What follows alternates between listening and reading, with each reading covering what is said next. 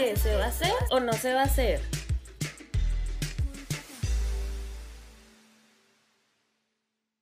Las opiniones expresadas en este programa son responsabilidad de cada individuo y no reflejan posturas del instituto, el cual solo es un medio de expresión para las y los jóvenes que son parte de este podcast. Hola, buen día gente bonita. En esta ocasión, nuestro podcast en Se va a hacer o no se va a hacer, vamos a platicar sobre si necesitamos o no los suplementos alimenticios, donde vamos a resolver dudas frecuentes. Mi nombre es Ana Karen Bravo y estoy feliz de compartir este espacio con mis compañeras y colegas Sandra Olmos y Paola Moctezuma, a quien le doy la palabra. Hola, buen día. También estoy feliz de estar aquí para compartir información y resolver algunas dudas que pues seguramente alguna vez tú, en, tú que estás en casita te has cuestionado. Bueno, pues últimamente también hemos visto que se ha puesto de moda los suplementos, ya sea por los influencers, los coaches o algunos o cosas de internet y pues han, han surgido dudas frecuentes en las y los jóvenes sobre por ejemplo, eh, últimamente se han puesto muy de moda los suplementos, ya sea por influencers, coaches o incluso entrenadores de gimnasio.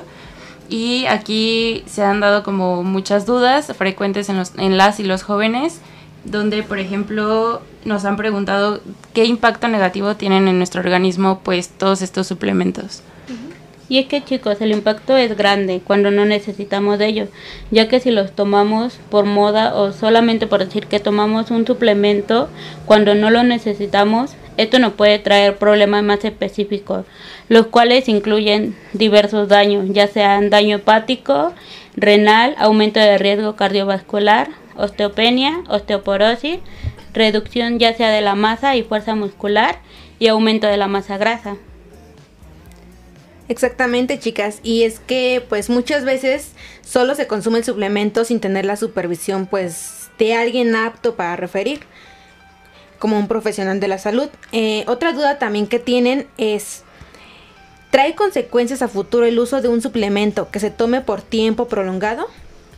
Pues sí, todo va a tener consecuencias ya dependiendo de qué suplemento se tome, eh, la cantidad y sobre todo pues si el paciente se encuentra sano o tiene alguna patología, entonces hay que tener en cuenta todas estas características para ver si va a tener algún efecto a largo plazo.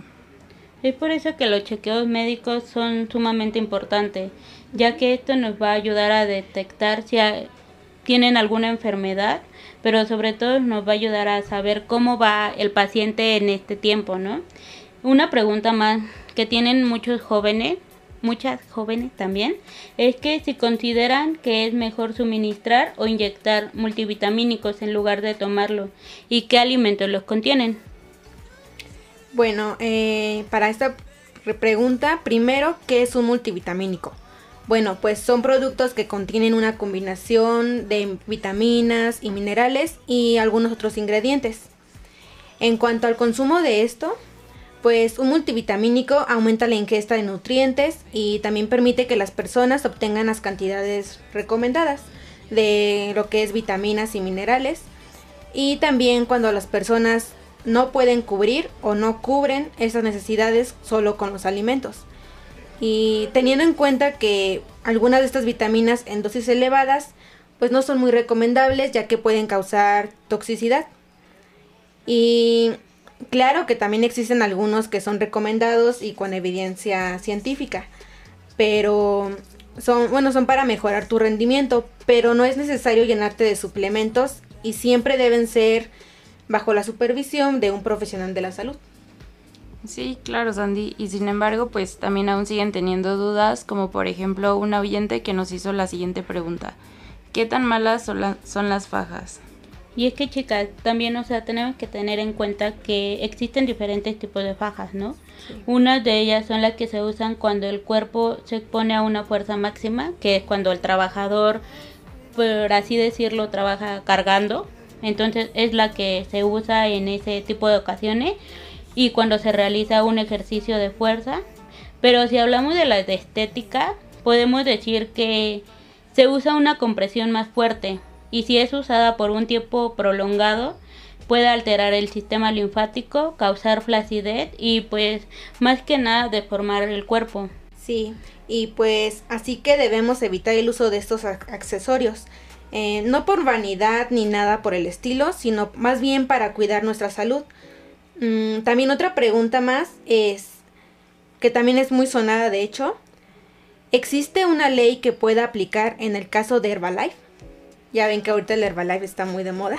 Sí, claro. Bueno, como hemos visto, también el Herbalife ha tenido como algunos efectos negativos en la salud, pero pues lamentablemente no, no hay como alguna ley que nos pueda proteger de esos productos. Más bien solo necesitan una aprobación de COFEPRIS y pues con tal de que cumplan como la higiene y todo, ya tienen el permiso ellos de poder vender. Entonces, pues no, no hay una ley como tal que regule estos suplementos. Entonces, por eso hay que tener siempre cuidado con los suplementos y pues como dijo mi compañera, pues siempre vigilar este el uso de estos y siempre pues acudir al profesional de salud para que nos recete pues este tipo de suplementos. Exactamente, Karen. Y pues más que nada llevar una dieta balanceada, o sea, completa y no dejar ningún grupo de alimentos por fuera. Y tenemos una última pregunta que igual nos preguntaron demasiado y es ¿qué alimentos podemos consumir para no usar suplementos? En este caso, pues la realidad es, como lo comentó mi compañera Pau, es que efectivamente si llevamos una dieta variada, equilibrada, suficiente, adecuada, pero sobre todo completa, con eso bastaría para no gastar o tirar dinero en suplementos. Y es así como para esto los invitamos a que antes de consumir un suplemento te hagas tres preguntas importantes, las cuales son la primera, ¿es seguro? La segunda, ¿funciona? Y la última es si realmente lo necesito. Y solo así, considerando estas tres preguntas, puedes ahora sí considerar si realmente necesitas usarlo. Bueno, agradecemos a toda la banda que escucha nuestras emisiones y los invitamos a seguirnos en nuestras redes sociales. En Facebook estamos como Instituto Municipal de la Juventud de Corregidora y en Twitter e Instagram IMJ, IMJ Corregidora. Bueno, eh, muchas gracias por escucharnos. Eh, yo soy Sandra y a mí me encuentran en Facebook como arroba sandyj-olmos. Igualmente les agradecemos toda su atención y cualquier duda en Instagram este estoy como Nutrimore90. Fue un gusto. Este soy Paula Moctezuma. Este programa es público, ajeno a cualquier partido político. Queda prohibido su uso para fines distintos al desarrollo social.